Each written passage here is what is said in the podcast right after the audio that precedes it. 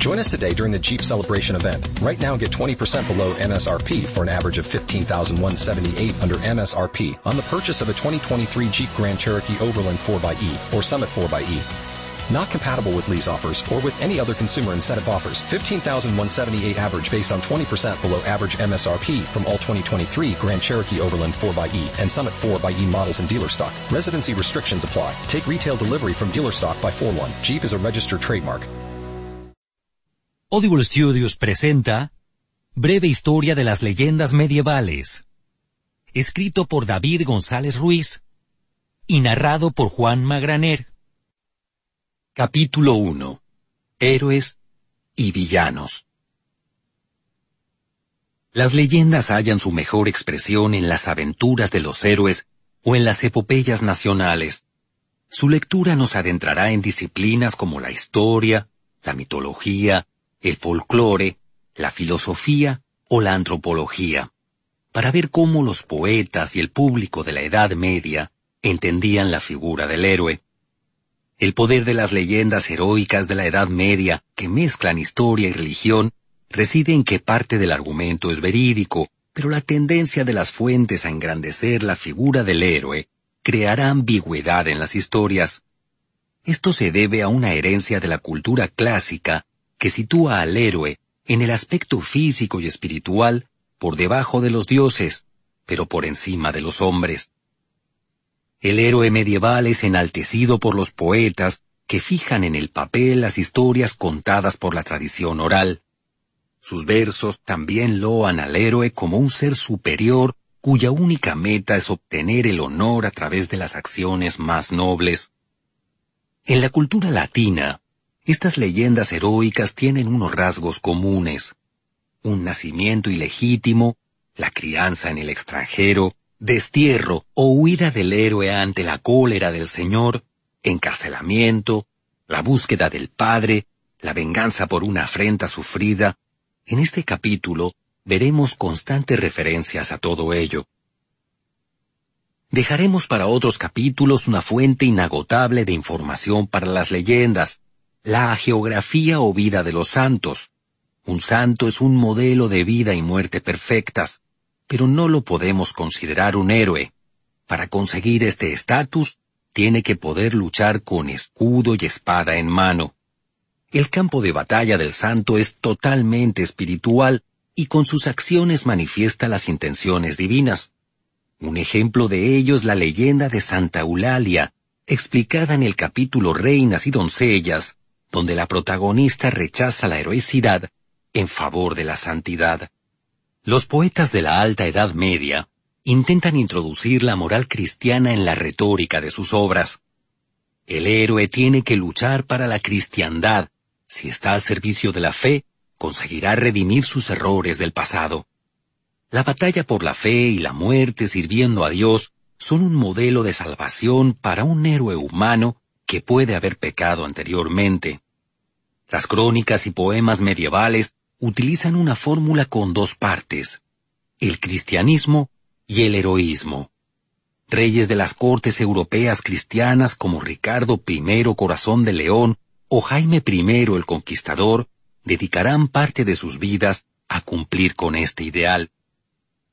En la Baja Edad Media, la labor cronística se mantiene con autores como Geoffrey de Monmouth y su obra Historia Regum Britanniae, donde se cuentan las gestas de héroes como el rey Arturo desde una perspectiva histórica. En el siglo XII, en el norte de Francia, un nuevo género literario surge a la sombra de la historia, el román. La vida de los héroes deja de ser una traducción de poemas latinos para convertirse en una novela, donde la perspectiva histórica es absorbida por la ficción. Pero este apartado lo analizaremos más detalladamente en el capítulo titulado Amor y Honor. Beowulf, el cazador de demonios. Beowulf es el poema épico más extenso de la literatura medieval germánica. La obra fue escrita en Inglaterra, en Old English, o inglés antiguo, pero no hace ninguna referencia ni a Inglaterra ni a sus habitantes. Este hecho puede explicarse porque los descendientes de anglos, jutos y sajones que se habían establecido en la isla en el siglo V, se consideraban germanos y no ingleses. La obra tiene su origen en la transmisión oral escandinava, si bien con el paso del tiempo, la verdad histórica ha quedado tergiversada con la introducción de anacronismos y elementos fabulosos. El poema de Beowulf es básico para entender la figura del héroe en la Alta Edad Media, ya que el protagonista no es un héroe cristiano sino pagano, de modo que su heroicidad no viene marcada por su santidad. El autor de la versión más antigua del poema pudo ser un monje copista que habría introducido interpolaciones cristianas para dar sentido a los actos del héroe. Podríamos decir que Beowulf es un héroe pagano ético. Para entenderlo, conozcamos su argumento con más profundidad. Skill llegó a las playas de Dinamarca siendo un niño sobre un escudo recubierto de paja. Creció entre los daneses y con el tiempo se convirtió en un poderoso rey que infundía pavor a sus enemigos. A su muerte, sus guerreros obedecieron su voluntad y llevaron los restos del cuerpo a la orilla del mar dentro de un navío cargado de tesoros. Así, el niño que un día llegó de la mar volvía a ella después de crear una nueva dinastía de reyes, los Esquildingos. El rey Rodgar, hijo de Halfdan, y de estirpe esquildinga, reunió a su alrededor una gran hueste de bravos guerreros, y para albergar la corte decidió construir un lujoso castillo con el nombre de Erot. En la hermosa mansión siempre reinaba la alegría, y se hacían magníficas fiestas en las que el monarca repartía joyas entre sus vasallos, pero sobre ellos se cernía una grave tragedia. En las profundidades del pantano, habitaba un monstruo maligno con una ira terrible. Era un animal de tiempos prehistóricos que respondía al nombre de Grendel. La música y los cantos de los banquetes de Herod turbaban su vida en la solitaria ciénaga. Una noche, aquel espantoso monstruo salió en dirección al hermoso palacio, y viendo que los daneses disfrutaban del dulce sueño que provoca el hidromiel, sembró con sus garras la muerte en la estancia. Después de haber matado a unos treinta vasallos, escapó orgulloso para hundirse de nuevo en las lúgubres aguas del pantano. A la mañana siguiente, el rey Rodgar descubrió los estragos de Grendel y su corazón se llenó de tristeza. El monstruo no quería la paz, y cada noche salía de su morada para destrozar con sus garras a los guerreros de Herod, Muchas veces, los guerreros daneses, borrachos de hidromiel, prometían quedarse esperando y luchar contra Grendel, pero cada mañana el palacio se levantaba teñido de sangre. Ya no había banquetes que celebrar, y poco a poco el castillo fue quedando desierto. Los esquildingos sufrieron este ultraje durante doce años seguidos. Las noticias de las desgracias de Herod se extendieron por todo el mundo y llegaron a oídos del país de los Gautas, gobernados por el rey Iglac. Entre los guerreros Gautas destacaba por su fuerza y coraje un joven llamado Beowulf, hijo de Ecto, que reunió a catorce hombres entre los mejores guerreros de la corte de Iglac y partió a bordo de un navío en socorro del rey Rodgar. Cuando llegaron a las costas danesas, un vigía los condujo hasta Erot ante la presencia del rey. Beowulf ofreció su ayuda a Rodgar con estas palabras. Te saludo, Rodgar. Yo soy pariente y vasallo de Iglac. Ya de joven logré muy gloriosas hazañas y noticia me vino en mi tierra natal de tu lucha con Grendel. Ahora quiero enfrentarme yo solo con Grendel, acabar con el ogro. Solo le pidió al rey, envíale a Iglac si muero en la brega la cota de malla que cubre mi pecho, mi arnés excelente, es herencia de Redel, una obra de Wieland. Decida el destino. La llegada de los bravos guerreros llenó de alegría las salas de Erot, y las jarras de cerveza se volvieron a alzar entre esquildingos y gautas. Fuera el sol había desaparecido, y el rey Rodgar decidió confiar la defensa de la sala principal a Beowulf, ofreciéndole una gran recompensa si salía victorioso. Guarda celoso la excelsa morada, piensa en tu gloria, muestra tu fuerza y espera al maligno. Cuanto quieras tendrás si no pierdes la vida en la dura batalla. Beowulf había decidido luchar contra Grendel sin armas, y le esperaba sin adentrarse en el sueño reparador. El monstruo salió de su ciénaga entre las sombras y se dirigió hacia el castillo de Erot, donde vio una sala repleta de los jóvenes héroes. Su primera presa fue un guerrero dormido al que destrozó con sus garras y del que bebió su sangre. Pero de pronto Grendel notó cómo un brazo le agarraba tan fuerte que sentía que se ahogaba. El monstruo trataba de escapar, pero Beowulf le rompió un hueso del hombro y le arrancó un brazo, mientras los guerreros gautas le golpeaban con sus espadas, porque éstos no sabían que un poderoso hechizo protegía a Grendel de los filos de las armas. Herida de muerte, la pérfida fiera huyó al pantano, y Beowulf clavó en la pared su trofeo para que lo vieran todos los esquildingos. El rey Rodgar, al ver que colgaba del techo una garra de Grendel, dijo, Ya demos las gracias al Dios poderoso por esto que vemos. Hace aún poco tiempo pensaba que nunca jamás en mi vida hallaría remedio a mi dura desgracia. Pero Beowulf estaba inquieto, porque el monstruo había conseguido escapar con vida. Después de esto el castillo de Herod organizó una gran fiesta, y Rodgar repartía tesoros, caballos y armas entre los gautas, como agradecimiento por su valentía. Cuando terminó el festín, quedaron durmiendo en la sala muchos guerreros como pasaba antaño. Nadie podía adivinar que el horror volvería a llamar a las puertas de Herod. En el mismo pantano vivía la madre de Grendel. Las heridas causadas por Beowulf a su hijo provocaron en ella un terrible odio, y aquella misma noche se dirigió a Herod en busca de venganza. Al llegar a la sala donde dormían los guerreros, cazó al primero que tuvo a su alcance y huyó sin esperar a encontrarse con Beowulf. Su víctima era Asker, el más fiel de los vasallos de Rodgar, y la noticia volvió a ensombrecer la corte del monarca. Beowulf consuela al rey diciendo, No te aflijas, oh rey, más cumple en el hombre vengar al amigo que mucho llorarlo. Y juró no volver sin haber vencido al monstruo. Gautas y esquildingos siguieron su rastro por sendas de bosques y campos abiertos hasta llegar a un precipicio. En el fondo había un pantano con aguas ensangrentadas, y la cabeza de Asker colgaba de un árbol. El monstruo estaba cerca.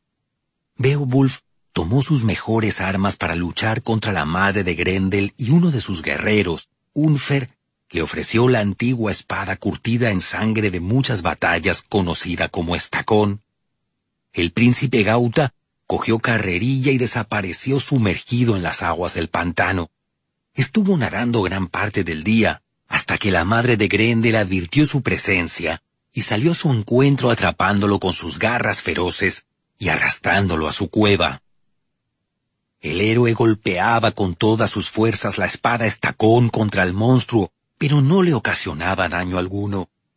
Siguió la lucha en un cuerpo a cuerpo, y la madre de Grendel con sus garras tumbó a Beowulf en el suelo y sacó un cuchillo para vengar a su hijo.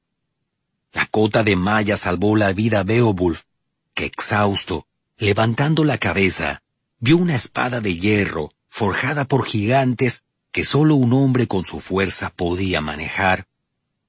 En un último suspiro de rabia, cogió la excelente espada y asestó un golpe mortal en el cuello a la madre de Grendel, que cayó moribunda ahogándose en su sangre. Beowulf decidió explorar la cueva y descubrió a Grendel agonizando en un lecho, recordando todo el dolor que había provocado en Herod, le cortó la cabeza. Arriba en el pantano, los esquildingos y los gautas observaban cómo las aguas se teñían de sangre y auguraban el peor final al ver que su héroe no volvía. Los esquildingos decidieron regresar al castillo, y solo los gautas esperaron tristes la llegada de Beowulf, que apareció al cabo de unas horas con el preciado botín de la cabeza de Grendel. El trofeo tuvo que ser transportado al castillo por cuatro guerreros, y el rey Rodgar al verlo quedó asombrado, alabó el valor de Beowulf y organizó un banquete de despedida para los gautas.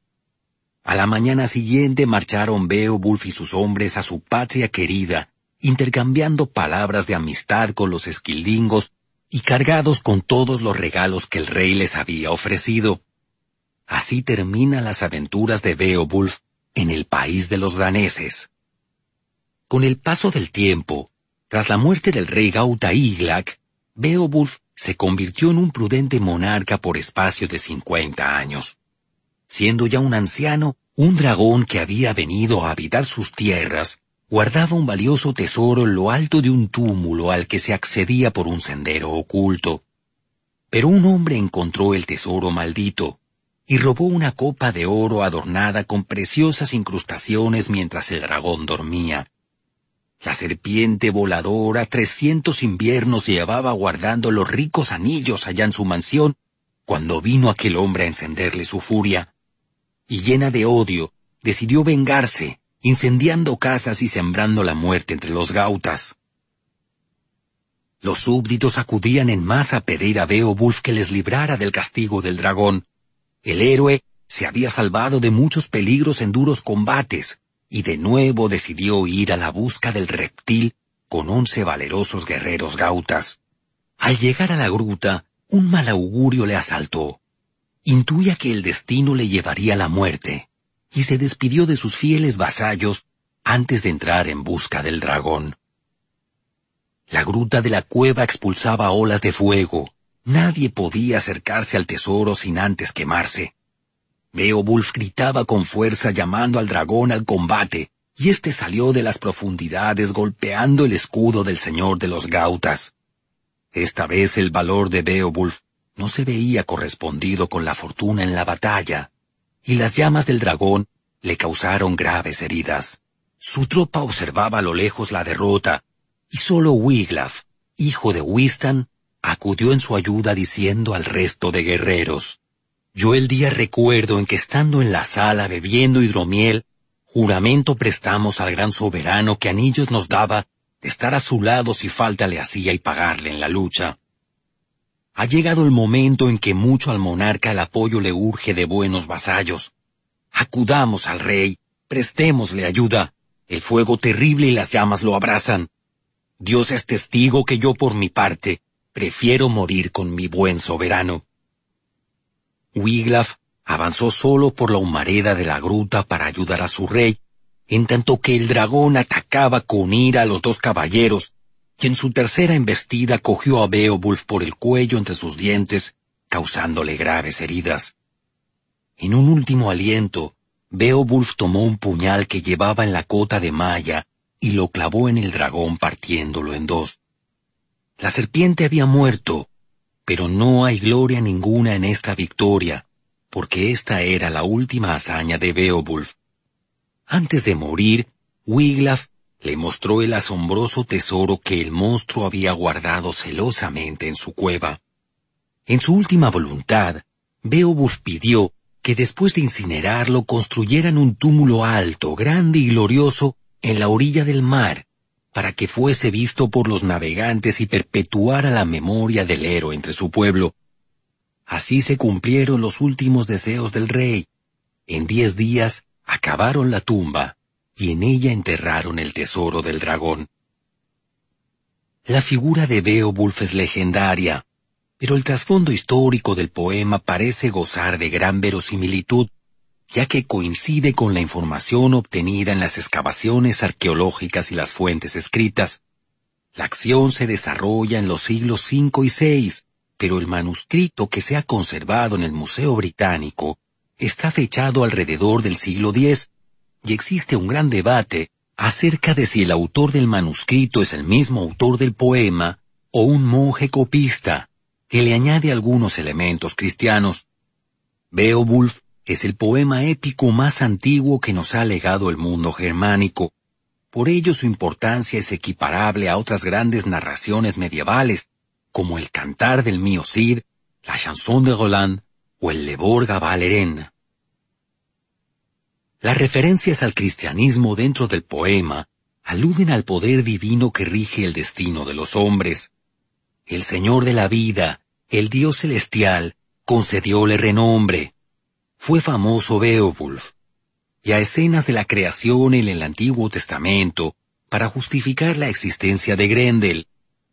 Desde tiempos remotos vivía esta fiera entre gente infernal, padeciendo la pena que Dios infligió a Caín y a su raza. Castigó duramente el Señor de la Gloria la muerte de Abel. No obtuvo Caín de su hazaña provecho. Dios le exilió y apartó de los hombres. Es de él que descienden los seres malignos, los ogros y silfos. Estos elementos no pueden borrar el espíritu pagano del poema original, son añadidos posteriores que intentan crear un paralelismo con la lucha entre el bien y el mal en el cristianismo. Sus 3.182 versos narran tres hazañas de Beowulf ordenadas de menor a mayor dificultad y con diferente grado de motivación, que van desde el heroísmo juvenil a las obligaciones de un rey. En realidad, podemos hablar de dos poemas en uno solo, el primero narra las gestas de Beowulf en Dinamarca ayudando al rey Rodgar contra Grendel y su madre, y el segundo es el enfrentamiento con el dragón en el país de los Gautas, que le lleva a la muerte siendo ya un anciano. El final trágico del poema muestra los límites de Beowulf. La leyenda pagana sugiere que el ideal heroico está vacío después de la muerte, ya que no hay nada más allá de ella. Por contra, la muerte del héroe cristiano siempre estaba dentro de un objetivo más grande, como por ejemplo salvar a la cristiandad del peligro musulmán. El ideal cristiano de la Edad Media va más allá de la propia heroicidad y está marcado por la redención y el destino. La vida del rey Arturo según la historia Regum Britanniae. El rey Arturo y los caballeros de la mesa redonda como Lancelot, Percival o Tristán, son los héroes de muchas de las leyendas contadas en nuestro libro. La leyenda artúrica forma parte de la denominada materia de Bretaña, que es el punto de encuentro de dos civilizaciones, la tradición céltica de las islas británicas y la cultura latina de la Europa continental. La vida y leyenda de Arturo se convirtió en la gran preferencia del público en las cortes feudales del siglo XII, pero cuál fue el marco en el que nació y se desarrolló la primera leyenda artúrica. Los primeros textos que hablan del rey Arturo proceden en su mayoría de Gales y están escritos en lengua latina o galesa. Los textos latinos fueron escritos por monjes eruditos que buscaban las raíces del héroe en los clásicos grecorromanos y en el cristianismo. La literatura en la lengua vernácula está principalmente escrita en lengua galesa y coexistió con la literatura latina debido a la poca o nula profundidad del grado de romanización de los celtas insulares. Pero ambas, a partir del siglo IX y X, despertaron el interés por los orígenes e intentaron poner por escrito su pasado, rescatando la figura de antiguos héroes del periodo final de la ocupación romana.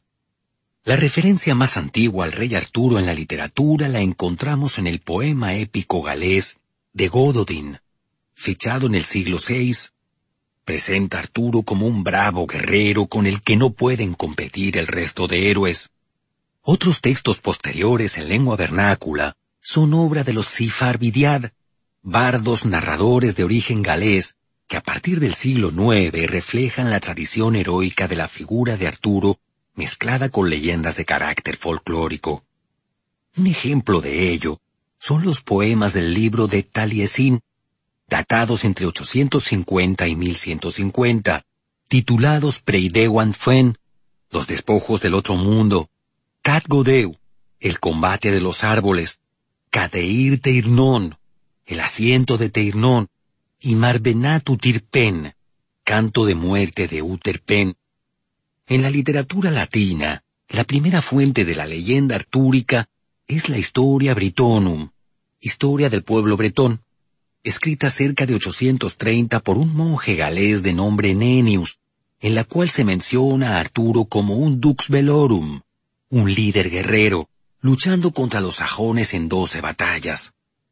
El siguiente texto latino con referencias artúricas son los Anales Cambriae, escritos en la primera mitad del siglo X, que citan la presencia de Arturo en la batalla de Montbadón en 516, batalla de Badón en la que Arturo llevó la cruz de nuestro Señor Jesucristo durante tres días y tres noches sobre sus hombros, y los bretones resultaron vencedores.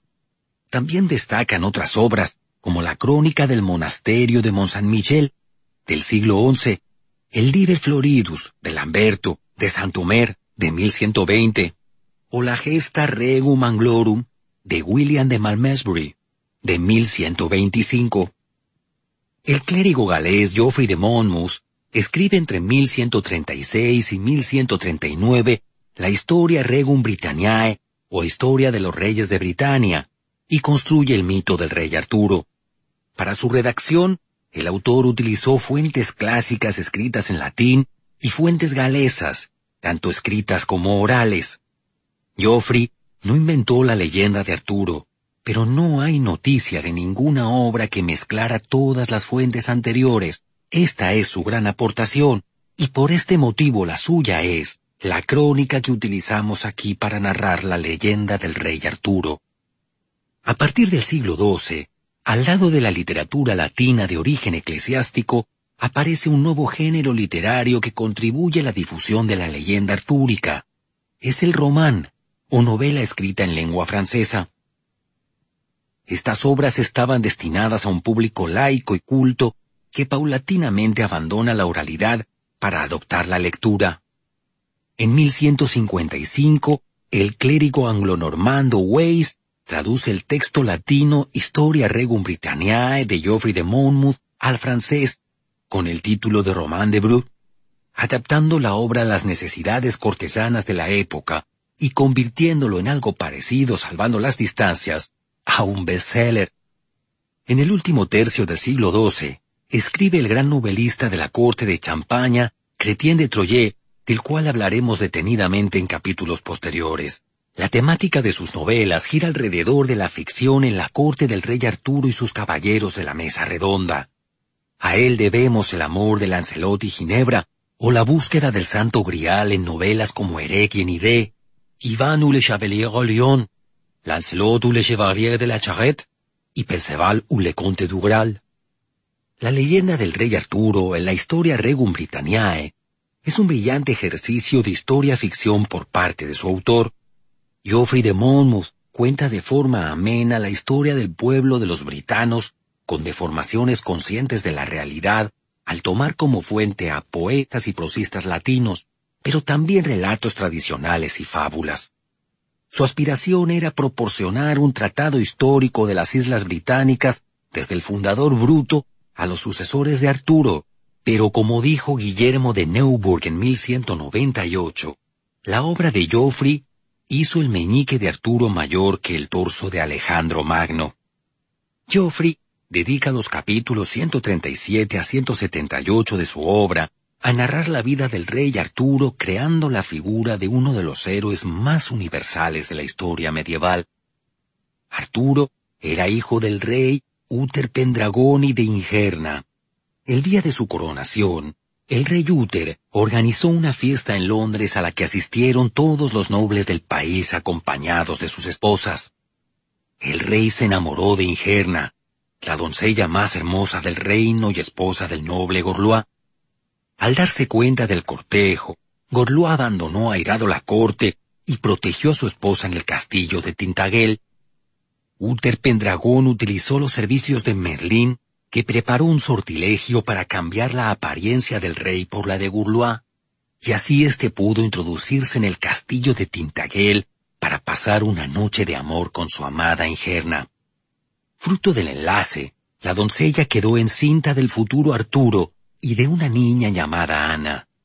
El nacimiento de Arturo supone la desaparición de la escena del mago Merlín en la historia Regum Britanniae, hecho que se contradice con el papel de consejero de Arturo que tendrá Merlín en la novela artúrica francesa a partir del siglo XII.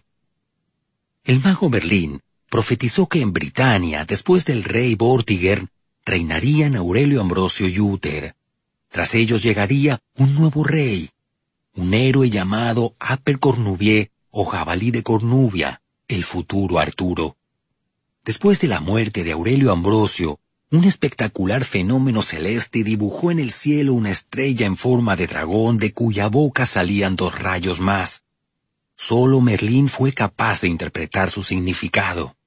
La estrella y el dragón representaban a Úter, mientras que los dos rayos eran los dos futuros hijos de Úter, Arturo y Ana. Al cabo de los años, Úter cayó enfermo y ello fue aprovechado por los sajones para atacar su reino y causar graves pérdidas. Uther salió a combatirlos y venció, pese a su precario estado de salud, pero los espías sajones descubrieron que el rey se mantenía con vida gracias al agua de una fuente milagrosa, y entonces la envenenaron. Tras la muerte de Uther le sucedió su hijo Arturo, con quince años de edad y bajo la amenaza de un ataque conjunto de sajones, pictos y escotos, que fueron derrotados por el nuevo rey en las batallas a orilla del río Douglas y en las proximidades de la ciudad de Lincoln. Después de sus primeras victorias, el rey Arturo se dirigió a Escocia y liberó la ciudad de Alclú del asedio de pictos y escotos. Persiguiendo a sus enemigos entró en la provincia de Moray, y en la batalla del lago Lomond derrotó a otra nueva coalición de irlandeses, pictos y escotos. Tras las batallas, recompensó a sus caballeros nombrando a Angusel, rey de los escotos, a Urien gobernador de Moray, y a Lot, esposo de su hermana Ana y padre de Galván y Mordred, duque de Lodonesia. En ese momento contrajo matrimonio con Genuera, más conocida como Guinebre en francés o Ginebra en español, una dama de origen romano y la mujer más hermosa de la isla, de cuya historia de amor con el caballero Lancelot hablaremos más adelante, en otro capítulo. En próximas campañas, Arturo también sometió bajo su dominio a Islanda, Islandia, las islas de Gotland y las Orcadas, Noruega y Dinamarca. Los territorios de su imperio aumentaban sin cesar, y Arturo dirigió sus miradas a la Galia, todavía bajo control romano, donde combatió por espacio de nueve años contra el tribuno Frolón y el emperador León.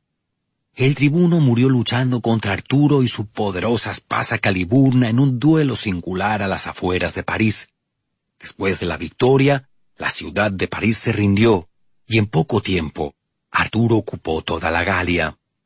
De regreso a Britania, Arturo fue coronado rey solemnemente en la ciudad galesa de Caerleón, el día de la festividad de Pentecostés.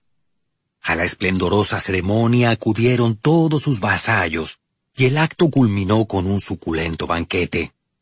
Pero la sesión fue interrumpida por la aparición de la embajada de Lucio Iberio, en representación del emperador romano León, 401-474, que recriminó Arturo la conquista de la Galia y otros territorios pertenecientes a Roma, así como el hecho de haber dejado de pagar los tributos que Britania pagaba a Roma desde los tiempos de Julio César.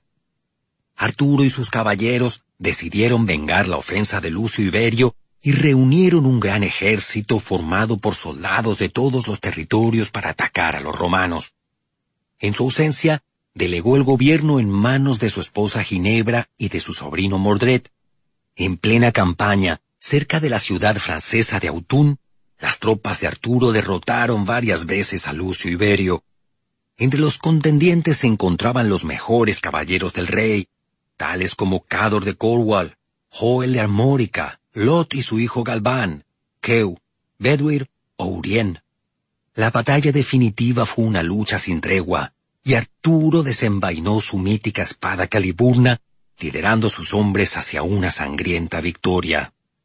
En la contienda encontró la muerte Lucio Iberio, pero también compañeros de armas del rey, como Beduir o Keu.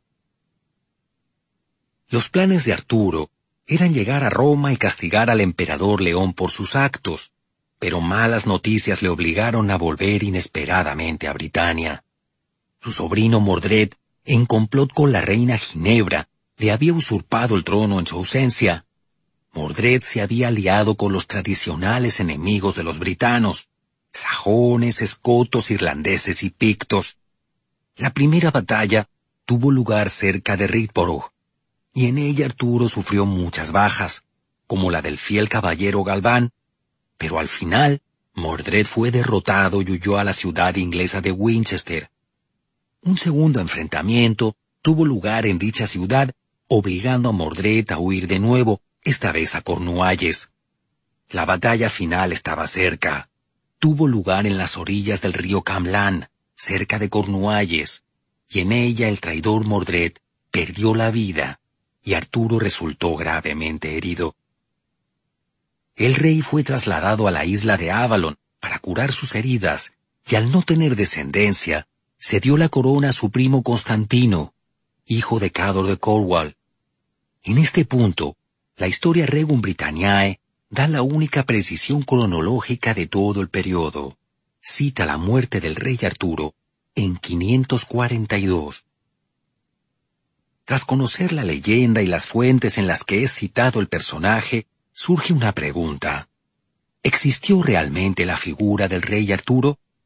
Los textos conocidos lo presentan como un héroe legendario, lo que hace difícil encontrar una base para la figura histórica.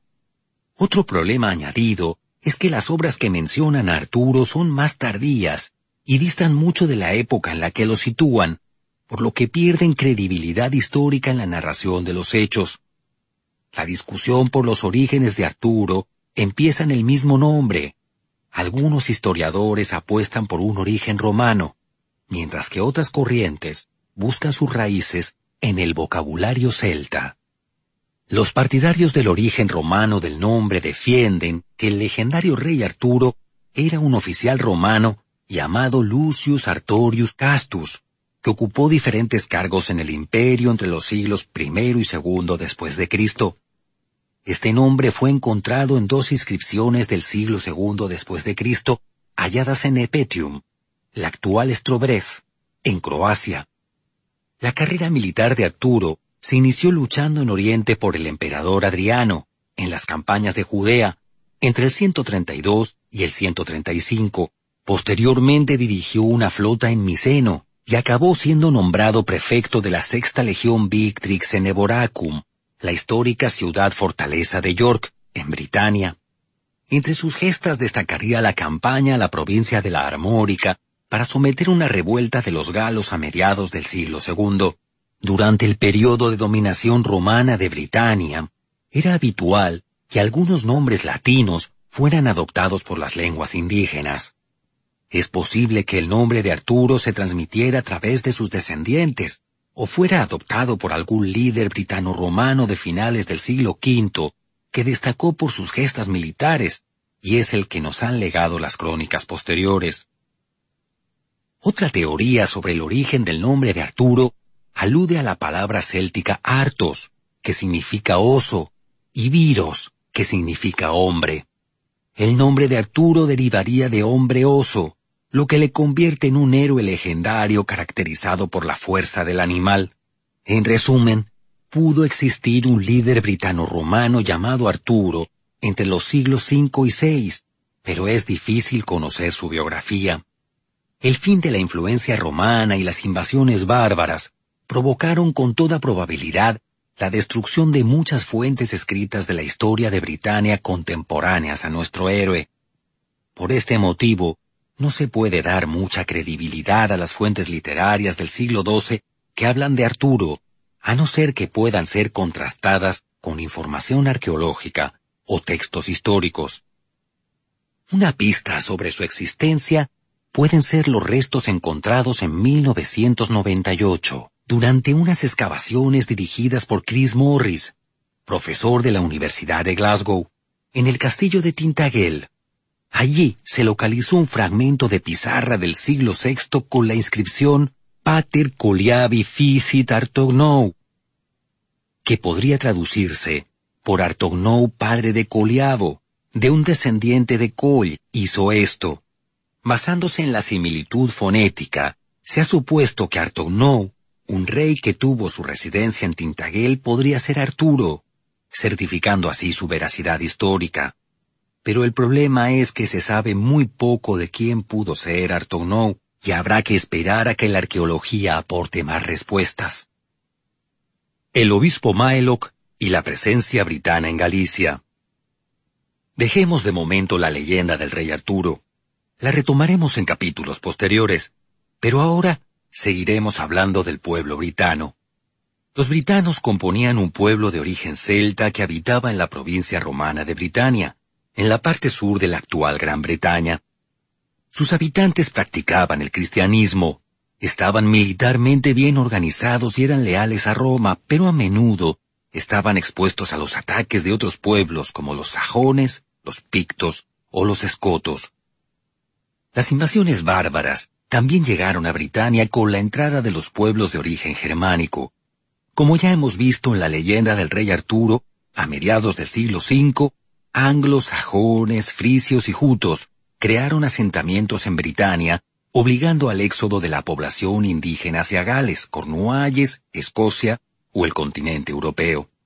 Los britanos que embarcaron hacia el continente se establecieron en la provincia romana de la Armorica, que tomó el nombre de Bretaña, y en las costas de la Galaesia, actual Galicia. Puede que los britanos en su diáspora no escogieran Galaesia por casualidad, y es que los vínculos culturales de estos celtas, ahora romanizados y cristianos con Galicia, eran ancestrales. Muestra de ello es el Lebor Eren, o libro de las invasiones irlandesas, que relata la historia de la formación de Irlanda y cómo los futuros colonizadores se habían establecido antes en el norte de Galicia, fundando la ciudad de Brigantia, Ganó muchas batallas y combates contra las duras tribus de Hispania. Breogán, vencedor de batallas, fundó Brigantia. El rey Breogán mandó construir una torre, posiblemente en el mismo lugar que la actual torre de Hércules de la ciudad de La Coruña, desde donde su hijo It pudo divisar la silueta de una isla en el horizonte. It viajó en busca de esta isla misteriosa y llegó a Irlanda, donde fue traicionado por la nobleza local, que lo asesinó para evitar que revelara el secreto de su ubicación. Un ejército liderado por los hijos de Miles Paine, sobrino de Id, y cuyo nombre deriva del latín Miles Hispaniae, que significa soldado de Hispania, deciden vengar su muerte conquistando Irlanda. Según el Lebor Gabala Eren, la flota de los hijos de Mil en el océano desde España en claros barcos tomó, no es necesario decir mentira, los campos de Irlanda en un día. La ausencia de inscripciones o de cualquier recuerdo de la lengua usada por los britanos hace difícil poder estudiar su asentamiento en la península ibérica con exactitud. De lo que no hay duda es de su localización en Galicia, entre Ferrol y el río Eo, con la sede central de su espiritualidad en la parroquia de Santa María de Bretoña, en el municipio de Pastoriza de la provincia de Lugo, posiblemente precursora de la iglesia de San Martiño de Mondoñedo. Según un libro parroquial suevo, el asentamiento de los britanos en la península ibérica podría extenderse entre el monasterio de Máximo en el norte de Galicia y la zona de Asturias. En Britanorum ecclesias que sunt intro Britones unacum monasterio maximi et que sunt. La leyenda cuenta que Maeloc era el líder de los britanos que se instalaron en Galicia huyendo de las invasiones germánicas en el siglo VI. Este poseía una piedra preciosa de color azul con poderes sobrenaturales, que a su muerte fue depositada en un cofre de oro macizo y enterrada a gran profundidad, entre las montañas de Cornería y Penabor, también en la actual provincia de Lugo. Dejando a un lado la leyenda, la figura de Maelo que existió realmente y participó representando a la diócesis de Britonia en los concilios de Braga en 561 y 572. Parte de la historiografía ha llevado la llegada de los britanos a Galicia a la segunda mitad del siglo VI, tomando como referencia las fechas de los concilios de Braga y la figura de Maeloc. El origen celta de Britania y la figura histórica del obispo Maeloc son indiscutibles, lo que genera más dudas entre los historiadores es el tipo de relación que existía entre los britanos de Galicia y los que se instalaron en la provincia romana de la Armorica. Maeloc es indudablemente un nombre de origen celta. Aparece citado en las actas del concilio de Braga del 561 con el nombre de Maliosus. La asamblea de Braga había reunido ese año a los obispos de la provincia de Galaesia por mandato del rey suevo Ariamiro, con la participación de un total de ocho obispos, Lucretius, Andreas, Martinus, Cotus, Hildericus, Lucetius, Timoteus y Maliosus. En el segundo concilio de Braga, celebrado once años después por mandato del rey suevo Miro, se habían producido modificaciones en la organización eclesiástica, y asistieron los metropolitanos de Braga y Lugo, acompañados de los obispos de doce sedes. Entre los asistentes también estaba Maeloc, citado por las crónicas como Mailoc Britonensis, representando la diócesis de Britonia. Algunos historiadores han querido presentar a Maeloc como un líder político y religioso, pero es improbable que un obispo ejerciera una autoridad política dentro del mundo celta. En el siglo VI, la antigua provincia romana de Galaesia formaba parte del reino de los suevos. Las migraciones britanas se asentaron en la costa gallega dentro del reino de los suevos, y en palabras del historiador español del siglo XX Claudio Sánchez Albornoz, abandonaron la espada para tomar el arado. Puede que los britanos instalados en Galicia en tanto que cristianos ayudaran al proceso de conversión a la fe católica de los suevos. El primer rey suevo católico es Teodomiro, que se convirtió en el 560, la misma época en la que se supone que vivió el obispo Maeloc. La relación entre el mundo celta de Galicia y los habitantes de las islas británicas es evidente, y existen múltiples ejemplos de ella. Los investigadores han encontrado paralelismos entre los castros gallegos y los poblados fortificados de Cornualles, y algunos defienden la teoría de que la cultura megalítica llegó a Irlanda procedente de la península ibérica. Leyendas como la de Maeloc o la Piedra del Destino, que veremos en el capítulo Objetos Sagrados y Lugares Mágicos, no hacen más que seguir reforzando los vínculos culturales entre estos territorios. Gerberto de Aurillac, el Papa del año 1000. Seguimos hablando de la Iglesia Católica, pero trasladándonos en el tiempo hasta el final del primer milenio para conocer la vida legendaria de Gerberto de Aurillac. En el año 999, el mundo vivía en compás de espera. Los evangelios habían predicho que con el cambio de milenio el anticristo seduciría a los pueblos de la tierra, y que Jesucristo volvería de entre los muertos para juzgar a la humanidad. La fecha fatídica se acercaba, y los terrores milenaristas sobre el fin del mundo se apoderaron de la sociedad. La idea del fin del mundo aparece en muchas culturas y siempre va seguida de un proceso de resurrección. En el siglo I Cristo, clásicos como Marco Tulio Cicerón, en su obra Natura de Orum, ya dicen que el mundo perecerá por el fuego, pero como el fuego es alma y Dios, el mundo renacerá tan bello como antes. En la cultura cristiana, los textos del Evangelio anuncian la catástrofe. La clave de las tribulaciones y temores del año mil nos la proporciona el capítulo 20 del Apocalipsis. Vi a un ángel que descendía del cielo, trayendo una llave del abismo y una gran cadena en su mano. Tomó al dragón, la serpiente antigua que es el diablo, Satanás, y le encadenó por mil años, le arrojó al abismo y cerró, y encima de él puso un sello para que no extraviase más a las naciones hasta terminados los mil años, después de los cuales será soltado por poco tiempo.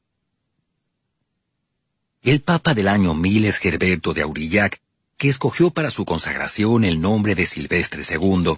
Su figura está asociada a una leyenda negra de pactos con el diablo para acumular poder y sabiduría ilimitada en sus manos. No es un caso extraño.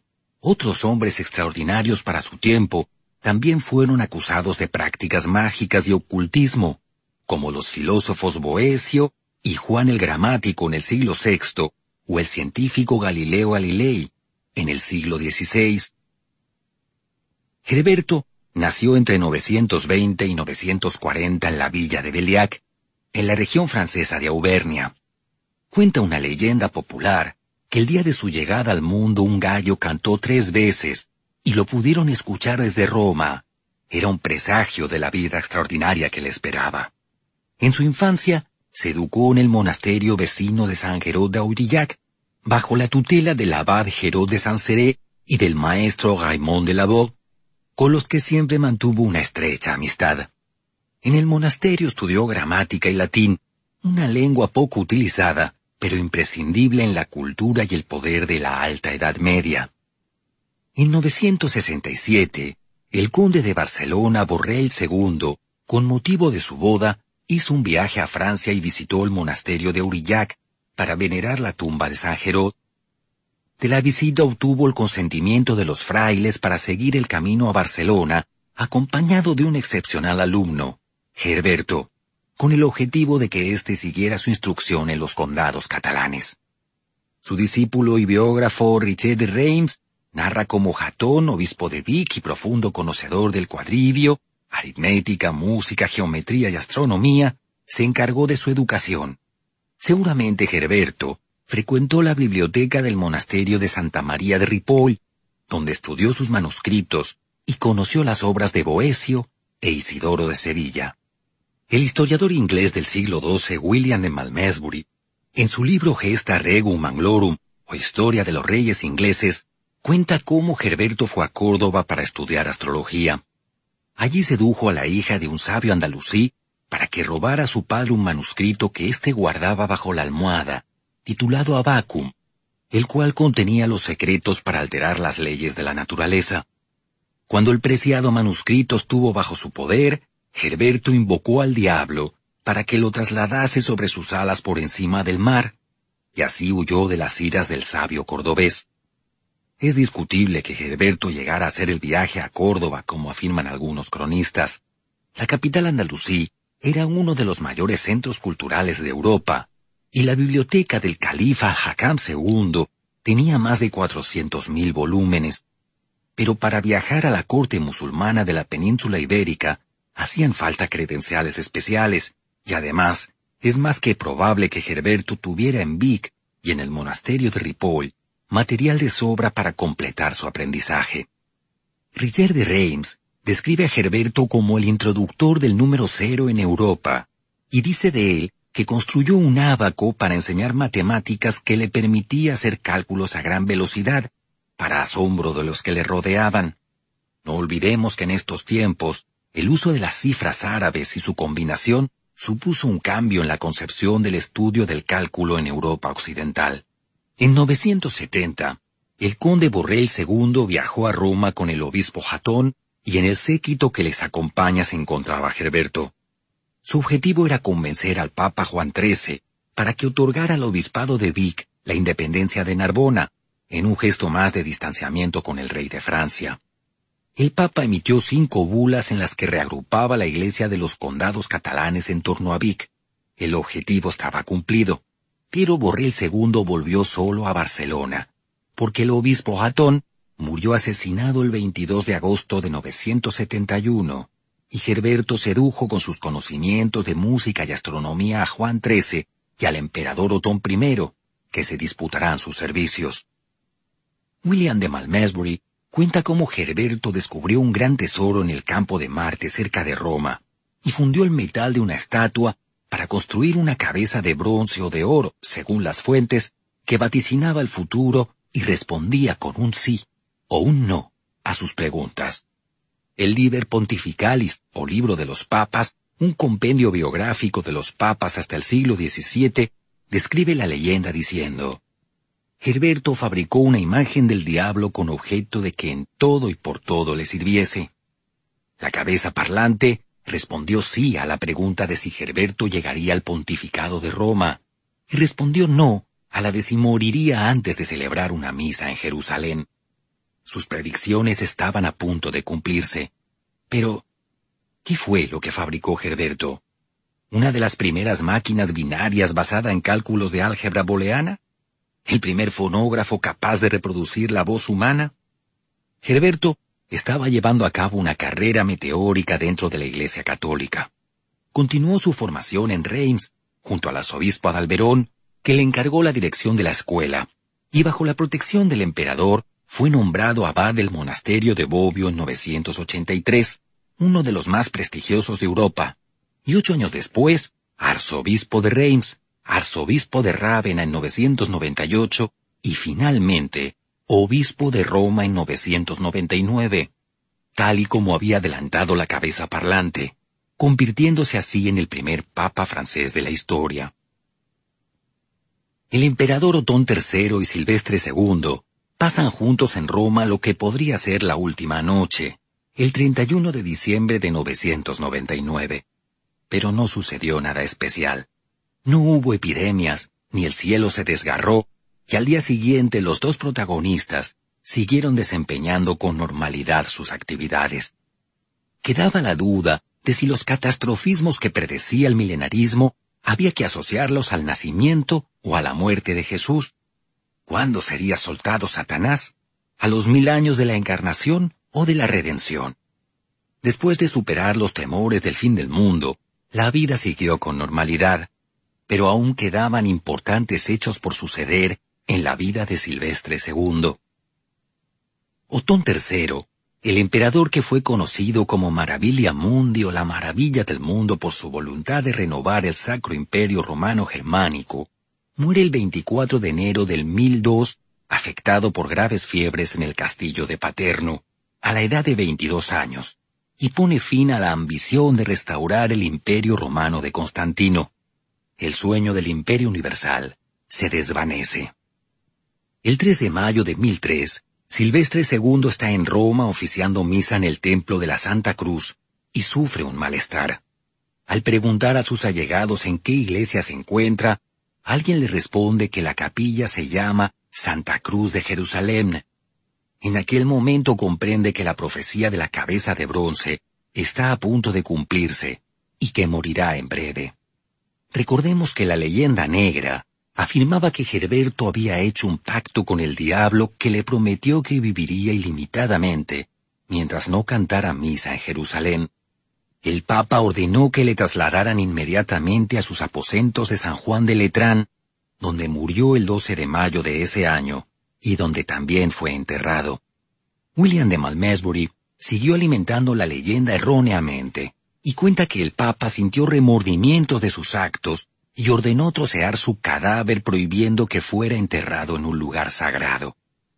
Pero hay otra leyenda que también se vincula con la figura de Silvestre II. A finales del siglo XIII, el diácono de San Juan de Letrán afirma que la tumba de Gerberto emite una especie de sudor cada vez que un papa o un alto dignatario romano está a punto de morir. La historia continúa vigente en el siglo XV y se dice que los huesos del Papa crujían para anunciar el acontecimiento. La tumba de Silvestre II fue abierta para investigar el misterio, y el cuerpo estaba intacto, pero el contacto con el aire lo convirtió en polvo. La vida de Gerberto fue extraordinaria, y se vio envuelta en una leyenda negra que empieza a circular rápidamente ya desde el siglo XII. Autores medievales como Benón de Osnabrück, Hugo Abad de Flavigny, Sigeberto, Abad de Glembeau o escritores del siglo XIX como el francés Victor Hugo se encargan de gestar el mito. Pero como afirma el historiador francés Pierre Richer, no se puede sacrificar la historia por la leyenda. Para el estudio de la figura de Silvestre II se conserva un corpus de 220 cartas, las bulas de su pontificado, obras de filosofía y ciencia, y las obras de contemporáneos como por ejemplo la de alguien a quien conocemos bien, su discípulo y biógrafo, el monje y cronista Richard de Reims. Gerberto de Aurillac es el maestro de toda una generación y ejerció sobre su época una influencia profunda. La leyenda le ha dotado de un aura misteriosa que poco tiene que ver con la realidad de su calidad como científico y erudito. Almanzor saquea la ciudad del apóstol, Santiago de Compostela. El héroe en las fuentes medievales árabes no es un personaje modélico para el lector. Sus acciones están al servicio de Alá, pero no tienen por qué ser modélicas ni suponer una doctrina como sucede con los héroes cristianos. Un ejemplo es la leyenda del saqueo de la ciudad de Santiago de Compostela por Muhammad ibn Abi Amir, también llamado Almansur, o el victorioso, y conocido por Almanzor. Las fronteras de los reinos cristianos de la península ibérica hacía tres centurias que estaban bajo la constante presión militar musulmana. Solo la resistencia de héroes como el rey Pelayo en Asturias o el conde Wilfredo el Belloso en Barcelona, cuyas leyendas conoceremos más adelante, parecían inquietar alguna vez a los líderes del Al-Ándalus. A finales del siglo X, en época de Almanzor, contemporáneo de hombres como el Papa Silvestre II, los territorios cristianos eran castigados un año tras otro por sus victoriosas expediciones militares que traían a Córdoba tesoros, armas, objetos de lujo y esclavos. Los cautivos cristianos eran vendidos y destinados a los trabajos más duros, o en función de su dignidad, secuestrados a la espera de cobrar un buen rescate. La capital andalusí era una ciudad lujosa, comparable en opulencia a Bagdad, y embajadores de toda Europa acudían a pedir tratados de paz y acuerdos comerciales. Las riquezas y el reconocimiento no eran lo más importante para Almanzor, que estaba dispuesto a llevar la palabra de Mahoma a todos los rincones de la península ibérica, aunque fuera por la fuerza de las armas. Sus continuas victorias sobre los reinos cristianos habían extendido la idea de que era un brazo ejecutor de la voluntad suprema de Alá. La yihad o guerra santa prevista por la ley islámica era el medio para conseguir sus objetivos. Los cristianos describen con pánico sus acciones en la crónica silense del siglo XII. Lleno de audacia, profanó hasta lo más sagrado, dominó todo el reino e hizo que le rindiera tributo. Durante esta tempestad, el culto de Dios desapareció de España. Los cristianos perdieron sus glorias y las riquezas de las iglesias fueron fundidas. La peor humillación para la cristiandad aún estaba por llegar. Almanzor necesitaba un golpe de efecto dentro de Al-Ándalus para superar sus discrepancias con Sub, la madre del califa Ixam II, no había mejor escaparate que saquear uno de los centros del culto del cristianismo, la ciudad del apóstol, Santiago de Compostela. Fue en julio de 997 cuando Almanzor ultimó su cuadragésima octava expedición, esta vez contra Santiago de Compostela. Partió de Córdoba el sábado 8 de ese mismo mes y en unas jornadas llegó a las ciudades de Coria y Zamora, donde nobles cristianos se le presentaron como aliados y vasallos. Antes de dirigirse a Santiago de Compostela, decidió someter algunas plazas cristianas del Reino de León. Sin gran resistencia quedaron bajo su control Viseo, Lamego y Braga. Un manto de terror se extendió por Galicia. No había ningún noble cristiano que osara enfrentarse contra el que recibe la victoria de Dios, las calamidades de los tiempos del rey visigodo Rodrigo volvían a la mente de los cristianos. Un miércoles, el 10 de agosto de 997, llegó a las murallas de Santiago. La ciudad estaba desierta. Sus moradores habían decidido abandonarla asustados por las noticias de la crueldad de Almanzor. Las huestes entraron en la ciudad y se abandonaron al saqueo.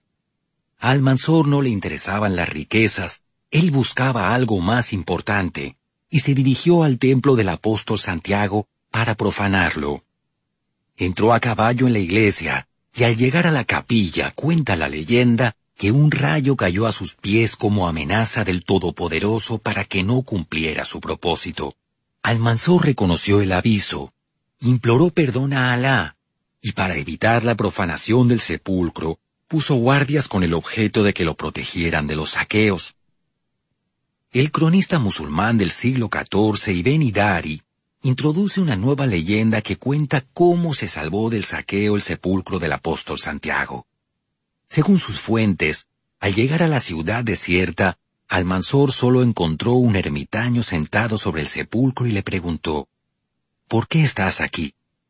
A lo que el guardián respondió, Yo soy familiar de Santiago. Entonces, puede que por respeto o por superstición, el héroe musulmán mandó que nadie hiciera daño al ermitaño y que se protegiera la tumba de su profanación. El botín era de lo más apetecible, y Almanzor quería llevarse un gran trofeo de tan significativa victoria. En el siglo XIII, la crónica general del rey Alfonso X el Sabio narra cómo Almanzor mandó descolgar las campanas del templo de Santiago de Compostela, que fueron trasladadas a Córdoba a hombros de esclavos cristianos, y utilizadas como lámparas para iluminar la mezquita. También mandó llevar a Córdoba las puertas del templo para clavarlas como trofeo en el artesonado del mismo edificio.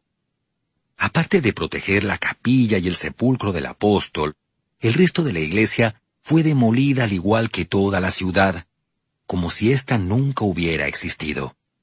Las fuentes coinciden en afirmar como un hecho histórico que Almanzor llevó consigo un gran tesoro a Córdoba. Pero al igual que en muchos otros casos, se hace difícil saber dónde acaba lo verídico y empieza la leyenda con tintes de verosimilitud. La crónica cristiana del obispo Zampiro, escrita alrededor de 1020, da una dolorosa versión de los hechos.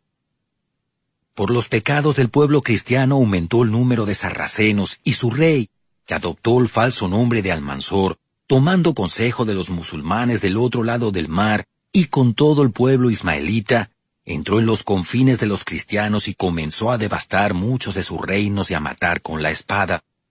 Y destruyó la ciudad de Galicia, en la que está sepultado el cuerpo del beato Santiago Apóstol, pues había dispuesto ir al sepulcro del apóstol para destruirlo, pero aterrándose volvió.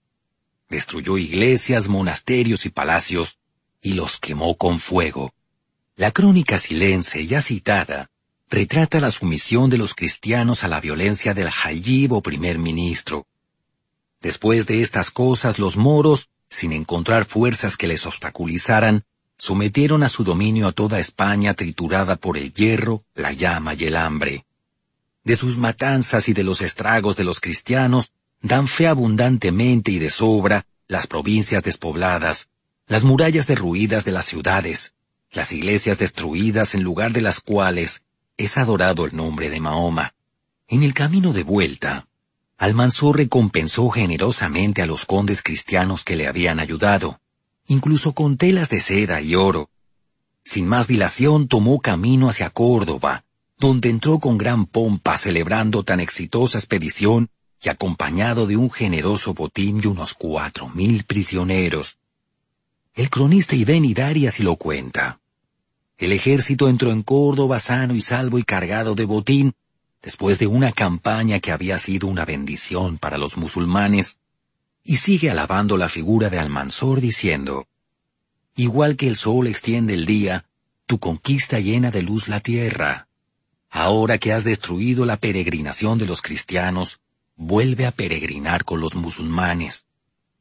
Las fuentes cristianas dan un final infeliz a la expedición de Santiago, unas fiebres azotarán a los musulmanes por haber profanado el santuario del apóstol, llevando a la muerte al mismo Almanzor. La crónica compostelana del siglo XII habla de cómo la disentería mermó las huestes del Hayyib. El Santísimo Santiago, que no quería que escaparan impunemente de su iglesia aquellos que con tanta soberbia la habían pisoteado, los castigó con una enfermedad tan grande de disentería que muertos la mayoría, Solo algunos pocos regresaron a sus casas. El obispo Zampiro asocia el declive de los sucesores de Almanzor con los saqueos y la crueldad de sus actos pasados diciendo, el Rey Celeste, acordándose de su misericordia, tomó venganza de sus enemigos, y la estirpe de los musulmanes comenzó a perecer de muerte súbita o por la espada. Almanzor era la espada del califato de Girsán II, y sus continuas victorias le convirtieron en un héroe militar, aunque sus expediciones no sean un ejemplo de moralidad. Pero la genialidad no se hereda, y tras su muerte en agosto de 1002, sus hijos no estaban preparados para gestionar su enorme legado. La obsesión de los grandes hombres por perpetuar su estirpe en el cargo raramente dará frutos, y la estirpe de Almanzor no será una excepción. Como dice el historiador español Emilio Veladies, no vio que sus sucesores carecían de las cualidades que él amontonaba. Rodrigo Díaz de Vivar y la Jura de Santa Gadea. La figura de Almanzor es legendaria a la par que histórica y constituye el mejor ejemplo de héroe árabe al servicio de los intereses de Al-Ándalus. Pero si cruzamos la frontera con los reinos cristianos, encontramos figuras homónimas de talla europea, como la de Rodrigo Díaz de Vivar, llamado el Cid Campeador, o el Cid sin más, y protagonista de la siguiente leyenda.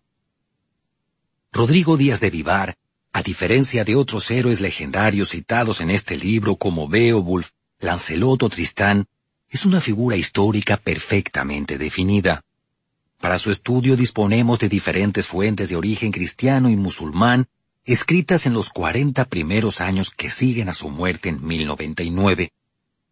El primero en hablar de El Cid fue un poema anónimo compuesto en latín, el Carmen Capidoctoris, escrito cerca de 1093 y conservado en un manuscrito del monasterio de Santa María de Ripoll. Otra fuente básica para conocer la historia del de Vivar es la historia Roderici, escrita por un testigo ocular de los hechos antes de 1110. Los musulmanes Abu Abed Allah Muhammad ibn al-Jalaf ibn al-Kama y Abu el-Hassan Ali ibn Basam, contemporáneos del Cid, escriben a principios del siglo XII elocuencia evidenciadora de la gran calamidad y tesoro de las excelencias de los españoles respectivamente. Estas dos obras son hostiles a la figura de El Cid, pero aportan una gran cantidad de datos a su biografía. Por último, otras fuentes documentales de estudio son los diplomas o cartas conservados en monasterios y catedrales, como el cartulario sitiano. Más tardío es el cantar del mío Cid, un cantar de gesta anónimo, escrito cuarenta años después de la muerte de Rodrigo Díaz de Vivar. El historiador español del siglo XX Ramón Menéndez Pidal, un experto en el Cid, plantea la hipótesis de la existencia de dos poetas en su redacción, el llamado poeta de San Esteban de Gormaz, más antiguo y mejor conocedor de los tiempos pasados, y el conocido como poeta de Medinaceli, más tardío y extraño a los hechos sucedidos. El manuscrito que se conserva tiene fecha de 1307 y fue copiado por un tal Perabat de un texto más antiguo. El Cantar del Mío Cid es la primera obra narrativa extensa de la literatura española, solo comparable a otras epopeyas europeas como Beowulf, analizado anteriormente, la chanson de Roldán o el cantar de los nivelungos, leyendas estas dos últimas que conoceremos más adelante. Rodrigo Díaz nació entre 1041 y 1047, originario de la localidad burgalesa de Vivar. Era hijo de Diego Laines, un infanzón castellano de antiguo linaje, y de una dama de la que las crónicas no nos han proporcionado el nombre será conocido por la historia con el sobrenombre del Cid Campeador. El origen etimológico del título es árabe. En la palabra Cid, que proviene de Sidi, que significa señor, pero también latino, pues de campi doctus, es decir, diestro en el campo de batalla, es de donde viene campeador. Rodrigo Díaz nació cuando reinaba en León el rey Fernando I, que ejercía con autoridad su poder sobre los reinos de taifas musulmanes, muy debilitados por conflictos internos. La muerte en 1009 de Abderramán Sanchuelo, hijo del ya conocido Almanzor, había sido el inicio de la desmembración del califato de Córdoba en un conglomerado de estados independientes llamados taifas. Este periodo se conoce como la fitna o división. Gracias a su linaje materno y al prestigio adquirido por su padre en la frontera con los musulmanes, Rodrigo completó su educación en la corte del infante primogénito don Sancho, en Burgos. El 27 de diciembre del 1065 murió el rey Fernando I de León, y en el testamento dividió el reino entre sus cuatro hijos, Sancho, Alfonso, García y Elvira. El primogénito Sancho heredó el reino de Castilla, Alfonso recibió el reino de León, García el de Galicia, y a Elvira le correspondieron las ciudades de Zamora y Toro. Rodrigo Díaz, que siguió sirviendo como caballero a las órdenes de Sancho II, ahora nuevo rey de Castilla, dirigió los ejércitos castellanos contra las tropas de Alfonso, rey de León y hermano de Sancho, en las batallas de Llantada en 1067 y Golpejera en 1072.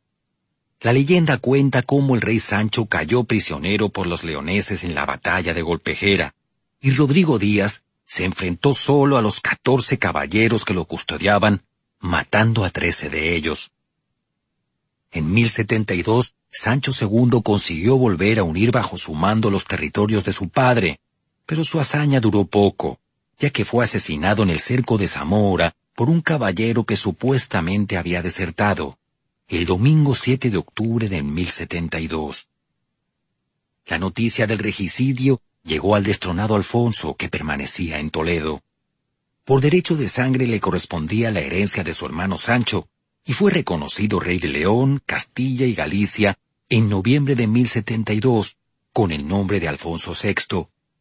Rodrigo Díaz, que conservó su situación también en la corte de Alfonso VI y sus relaciones con el rey inicialmente eran buenas, hubo de vivir bajo la sospecha de la presunta implicación del monarca en la muerte del rey Sancho.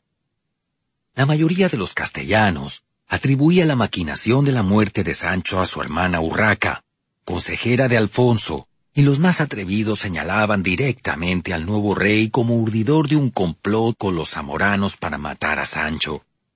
Muchos nobles se sentían con el derecho de exigir a Alfonso VI un juramento para exculparse de la muerte de su hermano.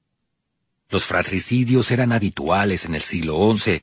Un ejemplo cercano sería la muerte de Ramón Berenguer II, llamado el Cap de Estopes, el año 1082 en el condado de Barcelona, supuestamente por obra de unos desconocidos, pero la mano de su hermano Berenguer, Ramón II, siempre estuvo bajo sospecha. Los castellanos accedieron a reconocer la figura de Alfonso VI como rey a condición de que jurase no haber participado en la muerte de Sancho II. Rodrigo Díaz, el más allegado de los caballeros del difunto rey, fue el encargado de tomar la jura. Por ese motivo, algunos cronistas justifican la futura ingratitud del monarca con su caballero. El Cid se negó a besar la mano del rey, al que se dirigió en el momento de tomarle juramento con estas palabras. Señor, cuantos hombres aquí vedes, aunque ninguno vos lo dice, todos han sospecha que por vuestro consejo fue muerto el rey Sancho, vuestro hermano, e por ende vos digo que si vos no de salva de ello así como es derecho, yo nunca vos besaré la mano, ni vos recibiré por señor. La jura sucede a finales de 1072 en Burgos, en la iglesia de Santa Gadea. Allí el rey jura con los evangelios sobre el altar y sus manos tocando las sagradas escrituras su desvinculación de los hechos. El Cid sentencia con sus propias palabras, pues si vos mentira y jurades, plega a Dios que vos mate un traidor que sea vuestro vasallo, así como lo era Bellida Adolfo del rey don Sancho. Alfonso VI por tres veces jura y niega las acusaciones palideciendo como el invierno en cada una de ellas. Alfonso estaba públicamente muy enojado. Después de la jura, el Cid le ofrece su mano diciendo, Vasallo no era, solo ahora lo soy. Ayer no quise besar vuestra mano, hoy la beso si me la dais. El rey respondió un escueto no, y abandonó airado la sala con ingrato recuerdo por el trato recibido del que fuera alférez del rey difunto. Alfonso, contrariado por el interrogatorio, acabó desterrando de sus dominios a Rodrigo Díaz en 1081. La llamada Jura de Santa Gadea en realidad carece de cualquier base histórica, y no es sino una leyenda que aparece en crónicas tardías del siglo XIII. Es significativo el silencio sobre los hechos de obras contemporáneas a El Cid, como la Carmen Capidoctoris o la Historia Roderici, y que la narración de tal juramento inducido no aparezca hasta 150 años después, en el Cronicón Mundi de Rebus Hispaniae, con fabulaciones y anacronismos. La muerte del rey Ricardo I Corazón de León. Ricardo I de Inglaterra es un personaje histórico que en vida se comportó como un héroe legendario. Su fama solo es comparable a otra de las grandes figuras de las leyendas medievales bien conocida ya por nosotros, el rey Arturo. Ricardo se consideraba el descendiente legítimo del poder mítico del rey Arturo. Este ideal respondía a un interés político que pretendía unir a sus súbditos britanos, normandos y anglosajones en torno a la figura de un rey caballero, heredero de los ideales heroicos medievales. La leyenda de Ricardo I se desarrolló después de su muerte, pero es difícil separar el héroe histórico del legendario porque en vida el propio rey ya buscaba comportarse como un personaje de leyenda conforme al ideal de caballero. Ricardo nació el 8 de septiembre de 1157. era hijo del rey de Inglaterra, Enrique II Plantagenet, y de Leonor de Aquitania. Nació en Oxford, pero tenía poco de inglés. Pasó la mayor parte de su reinado fuera de Inglaterra, preocupado por sus aventuras caballerescas. Su muerte tiene tintes novelescos y alimenta la leyenda de una maldición divina sobre la familia de los Plantagenet como castigo por su libertinaje y su lujuria. En 1199 el rey de Inglaterra Ricardo I Corazón de León había decidido poner fin a la revuelta del vizconde Aymar V de Limoges en el castillo francés de Chalus-Chabrol. En principio, parecía una afrenta menor comparada con las grandes gestas vividas por el rey, pero el asedio se prolongaba más de lo esperado. Ricardo era un experto en el arte de la guerra. Para facilitar la toma del castillo, enviaba grupos de zapadores que habían de minar sus murallas y sometía a los defensores a lluvias diarias de flechas lanzadas por sus arqueros y ballesteros. Las tropas del vizconde Aymar de Limoges se vieron reducidas a cuarenta hombres. No parecía que fueran a resistir mucho. Normalmente en Cuaresma, los reyes no tenían por costumbre guerrear, pero en este caso Ricardo no estaba dispuesto a conceder una tregua y continuaba con el asedio. Pero ¿por qué tanta prisa? Algunas fuentes dicen que el vizconde había hallado un tesoro de incalculable valor con estatuas de oro de la corte imperial romana y se había negado a entregarlo al rey de Inglaterra. Este hecho importunó enormemente a Ricardo, que asedió el castillo sin tregua ni negociación. Según Rigord, monje de la abadía de San Denis en aquellos días, los lugareños conocían el castillo de Chalus-Chabrol como Castrum Lucii de Capreolo. El nombre latino derivaría de un tal Lucius, procónsul de Aquitania en el siglo I en época del emperador romano Augusto, conocido como Capreolus, la cabra, por sus habilidades militares en las regiones montañosas. Lucius habría amasado una gran fortuna que se encontraba escondida en los campos del vizconde de Limoges, un campesino la desenterró siglos más tarde y la entregó a su señor. La noche del tercer día de asedio, después de cenar, Ricardo y los suyos decidieron dar un paseo cerca de las murallas del castillo para supervisar el avance de su asalto. Puede que incluso se dedicara a disparar algunas flechas por deporte contra los defensores. Su afán guerrero no tenía tregua. Un ejemplo de ello era que estando enfermo con fuertes fiebres en la toma de San Juan de Acre, mataba enemigos con una ballesta, mientras lo transportaban en una camilla. Pero esa noche estaba tranquilo y confiado. Ricardo se acercó a la torre del castillo sin armadura, solo con un casco de hierro y un escudo. Desde la almena uno de los sitiados tensaba su ballesta, y apareció bruscamente para disparar una flecha en dirección al rey. Ricardo lo miró y aplaudió sin apartarse. El proyectil había impactado en su hombro izquierdo, cerca de las vértebras del cuello. Ricardo era un rey orgulloso, y se dedicó a felicitar al tirador. Parecía que la herida no le afectaba, pero sus fieles lo trasladaron al campamento donde el rey animó a los suyos a continuar el asedio. No había de qué lamentarse, una herida más no tenía por qué alterar los planes. Ricardo había recibido tantas en la tercera cruzada, que ésta no le tenía que impedir conquistar el castillo. En la tienda el rey partió la madera de la flecha, pero el hierro estaba hundido en el fondo de su cuerpo. Había que llamar a un cirujano para extraer la punta. La intervención no fue fácil. El exceso de peso de Ricardo lo dificultaba, y éste quedó muy debilitado. Las rudimentarias técnicas quirúrgicas de la época y la falta de obediencia a las prescripciones médicas hicieron empeorar el aspecto de las heridas. Aparecieron infecciones y gangrena. Esta vez sí, Ricardo se dio cuenta de que estaba a punto de morir. Como era previsible, el castillo de Chalus-Chabrol se había rendido y Ricardo ordenó colgar a todos los prisioneros menos al ballestero capaz de matar al corazón del león al que trajeron ante él. Había llegado el momento de redimir sus pecados, el rey lo sabía, y el cronista inglés Roger de Hoveden, una de las fuentes más fiables de la época, reproduce la conversación entre Ricardo y el preso. ¿Qué daño te he hecho yo para que me mates así? El otro respondió, Has matado con tus manos a mi padre y mis dos hermanos, y ahora has querido matarme a mí. Véngate de mí, pues, de la manera que te plazca. Sean cuales sean las terribles torturas que puedas inventar, las sufriré de buena gana, pues tú que tantas y tan numerosas desgracias has traído al mundo, mueres también. Ricardo sentenció, Vivirás a tu pesar. Vive, pues yo te concedo la gracia. Sé la esperanza de los vencidos en esta tierra conquistada. Serás un ejemplo de mi corazón generoso. Dicho esto, el reo quedó en libertad, y el monarca ordenó que le dieran cien sueldos de moneda inglesa. Pero Mercadier, uno de sus fieles soldados, no pudo perdonar que un ministro del diablo causara la muerte del mejor príncipe del mundo, y a escondidas de Ricardo, lo metió en prisión y lo mandó matar.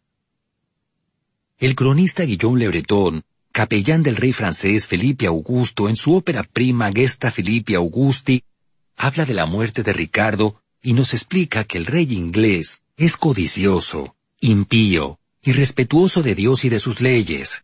Se sublevó contra su propio padre, violó las leyes feudales de la naturaleza, culpable además de haber introducido en Francia una arma mortífera como la ballesta. Debe pues sufrir el mismo fin que esta funesta iniciativa causó en otros hombres. Pero los últimos actos del rey de Inglaterra buscaron la caridad de la Iglesia como exige la moral de la época.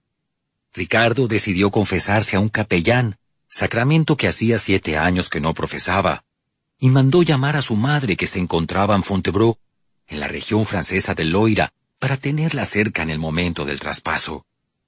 Milton, abad de Pin y capellán de Ricardo, narra el desenlace de la absurda muerte. El 6 de abril, es decir, al cabo de once días de ser herido, murió al final del día, después de ungirse del aceite santo. Su cuerpo vaciado de entrañas fue transportado a los monjes de Fontevraud e inhumado allí junto a su padre con los honores reales por el obispo Lincoln el domingo de Ramos. Después de gobernar nueve años, seis meses y diecinueve días, el rey ha muerto por culpa de una flecha en el asedio inútil de un castillo sin importancia política. Las crónicas recriminan a Ricardo su avaricia en la búsqueda de un tesoro legendario y la falta de escrúpulos para conseguir sus objetivos. Encontró la muerte en pos de una quimera, no en el campo de una gran batalla heroica como sería de esperar de una figura de su talla. El león fue asesinado por una hormiga. El ya citado Roger de Jóveden se muestra muy crítico con Ricardo al afirmar veneno, avaricia, crimen, lívido monstruosa, apetito vergonzoso, orgullo exacerbado, avaricia ciega.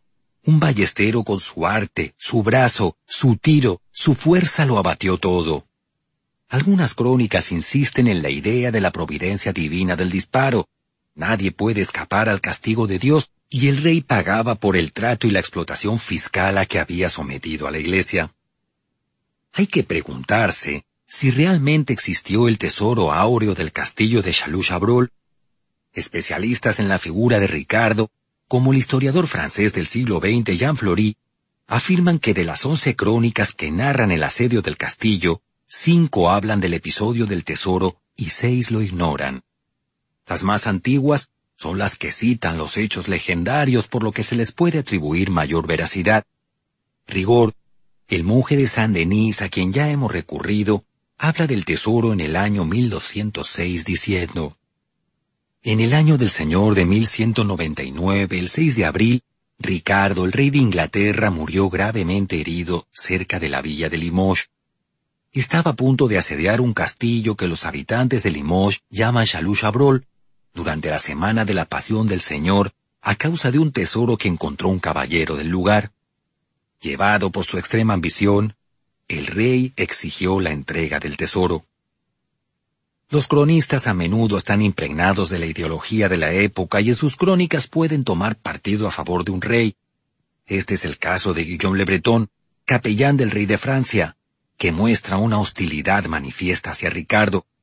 Roger de Hoveden también novela los momentos finales de la vida del rey, juzgando con dureza sus intenciones. Ricardo contribuye a aumentar su leyenda con la historia de su muerte. El nacimiento milagroso y la infancia del rey Jaime I el Conquistador. Jaime I es el prototipo del héroe medieval, un rey entregado a la defensa del cristianismo que con sus acciones engrandece el prestigio de su pueblo.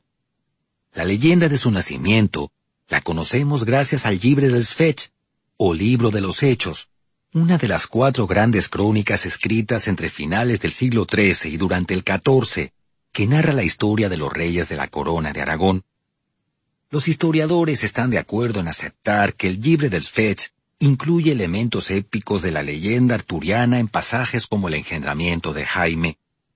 La figura del rey Arturo será un referente para muchos monarcas europeos de la Edad Media, tal y como hemos visto con Ricardo I Corazón de León. El rey Jaime I de Aragón ha pasado a la historia con el sobrenombre de El Conquistador. A lo largo de su dilatado reinado, 1218-1276, consolidó la estructura de la corona de Aragón con la conquista a los musulmanes de las Islas Baleares y Valencia. Pero toda esta vida plagada de éxitos estuvo a punto de no suceder. Y es que los avatares de su nacimiento parecen extraídos de una novela de caballerías. Jaime era hijo de Pedro I el Católico, rey de la corona de Aragón, y de María de Montpellier, Pedro I había accedido a dicho matrimonio con el objetivo de incorporar a sus dominios la villa de Montpellier, en el sur de Francia. En la ceremonia, celebrada en junio de 1204, Pedro se comprometió con la mano sobre los evangelios a no separarse de María mientras viviera, una promesa poco meditada conociendo el carácter libertino del monarca. Sea como fuere, miles de habitantes de Montpellier fueron testigos de los juramentos del rey Pedro. Este matrimonio no era más que un juego de intereses para el rey, que al cabo de poco tiempo consideró que su esposa no estaba a la altura de su figura. Sus estratagemas políticas, combinadas con una tendencia acentuada a la promiscuidad, hicieron que frecuentara el amor de concubinas que le esperaban en la alcoba del castillo cuando partía de viaje. Las disputas entre los cónyuges aparecieron enseguida, el rey necesitaba dinero para financiar sus campañas y exigió a su esposa la donación de Montpellier bajo amenaza de abandonarla y de no ayudarla en la defensa de sus dominios. La presión del marido fue tan fuerte que María accedió a la donación de sus territorios, pero hizo una protesta secreta denunciando las presiones de las que había sido objeto. En 1205 nació el primer hijo del matrimonio. Era una niña, y fue bautizada con el nombre de Sancha. Esta ventana de esperanza se desvaneció rápidamente con la muerte prematura de la criatura. Pedro I empezó a hacer planes de futuro para satisfacer los egos de un monarca internacional de su talla. Y en estos planes no entraba María de Montpellier, porque no era hija de rey. El objetivo de Pedro I era casarse con María de Montferrat, reina de Jerusalén desde 1205, y organizar una cruzada a Tierra Santa. Con este matrimonio el rey aumentaba su caché casándose con una reina, pero antes tenía que divorciarse de la desdichada María de Montpellier. Las evasivas del Papa Inocencio III a las peticiones del monarca aragonés supusieron una dura humillación para él, puesto que debía continuar con un matrimonio que le era repugnante, y cuya disolución era la base de sus planes de futuro. En esta tesitura, parecía imposible que María pudiera concebir un heredero para la corona de Aragón. El engendramiento de un heredero fue un hecho milagroso, como describe el mismo Jaime I en el Libre del Sfech.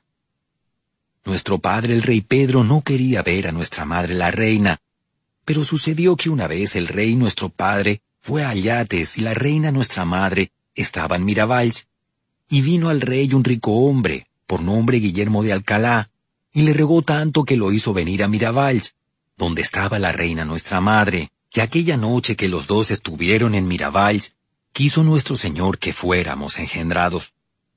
Jaime I defiende la figura de su madre, y se muestra distante con la conducta irregular de su padre sin llegar a la condena de los hechos. Los cronistas Bernat Desclot y Ramón Muntaner autores de dos de las mencionadas cuatro grandes crónicas de la corona de Aragón entre los siglos XIII y XIV, describen los acontecimientos con mayor picardía. Desclot afirma que gracias al caballero Guillermo de Alcalá, el rey se trasladó a la villa de Miravalls en la provincia de Lérida, para citarse con una concubina, y en la oscuridad de la estancia, María de Montpellier sustituyó al amante con el beneplácito previo de Alcalá. Ramón Muntaner presenta una versión ligeramente diferente de los hechos. Las presiones de los prohombres de la ciudad de Montpellier indujeron a María a ejecutar la trama. El rey disfrutó en Miravalls de una noche de amor a oscuras sin saber que la mujer que se acostaba con él era en realidad su esposa. A la mañana siguiente, la sorpresa de Pedro fue mayúscula. Los habitantes de Montpellier, ciudad natal de María, pidieron clemencia a su majestad por lo sucedido, y el rey aceptó la situación si tenía como fruto un embarazo que diera un heredero a la corona. El nacimiento del infante Jaime fue un milagro para los cronistas. La reina y los habitantes de Montpellier habían puesto todas sus esperanzas en el fugaz enlace y como describe el propio Jaime en sus crónicas, que así quiso nuestro Señor que sucediera nuestro nacimiento en casa de los Tornamira, la vigilia de Nuestra Señora Santa María de la Candelera, la noche del 1 al 2 de febrero de 1208. Pedro I inicialmente no hizo mucho caso a su primer hijo varón. El día de su nacimiento se encontraba ausente de Montpellier, que a lo largo de todo el año no se molestó en conocer a su primogénito. Pero el destino tenía buenos augurios para el recién nacido. Se cuenta que el mismo día del nacimiento, su madre pidió que lo llevaran a la iglesia, y al entrar se cantaba el Benedictus Dominus Deus Israel, cuya letra dice, Bendito sea el Señor, el Dios de Israel, porque ha visitado y redimido a su pueblo y nos hará de un poderoso Salvador. Todo un presagio para el futuro. Las crónicas refuerzan la creencia en la fuerza de la providencia divina al narrar cómo Dios también interviene en la elección del nombre del recién nacido. Jaime era un nombre poco utilizado por las dinastías europeas, pero María hizo encender a la vez doce cirios con el nombre de los doce apóstoles, con el juramento de que el cirio que se mantuviera más rato encendido daría nombre al futuro rey. Según la leyenda, Dios quiso que el infante tuviera el mismo nombre que el apóstol San Jaime. No acaban aquí los peligros para María y su hijo. El cronista Bernat Desclot cuenta que el nacimiento de Jaime no sentó nada bien a algunos nobles de la corte del rey Pedro, los cuales confiaban en que el monarca muriera sin descendencia para poder optar a su sucesión. Desclot narra cómo, gracias a Dios, Jaime sobrevive a una gran piedra lanzada por manos anónimas que rompió la cuna, pero que no llegó a alcanzar al infante. Los problemas se acumulaban para el rey Pedro I. Occitania sufría la agitación del catarismo, una desviación del catolicismo que veremos más adelante en otro capítulo del libro, y el papado estaba dispuesto a perseguirlo sin tregua. Después del asesinato del enviado pontificio Pierre de Castelnau, el Papa convocó una cruzada liderada por Simón de Montfort. Pedro I el católico lo intentó todo para defender a sus vasallos occitanos, pero sus gestiones diplomáticas con el Papa Inocencio III y Simón de Montfort obtuvieron siempre un no como respuesta. En un ataque de desesperación, en enero de 1211, el rey promete en matrimonio a su hijo Jaime de tres años de edad con la hija del líder cruzado Amicia. El pacto incluía como muestra de la buena voluntad que el primogénito de la corona sería alimentado por Simón de Montfort en Carcasona. El pequeño Jaime abandonó Montpellier y a su madre fruto de un pacto temerario de sumisión aceptado por el rey, una muestra más del poco aprecio del monarca hacia su hijo. La tragedia siguió llamando a la puerta de los reyes de la corona de Aragón con la muerte de María de Montpellier a finales del mes de abril de 1213.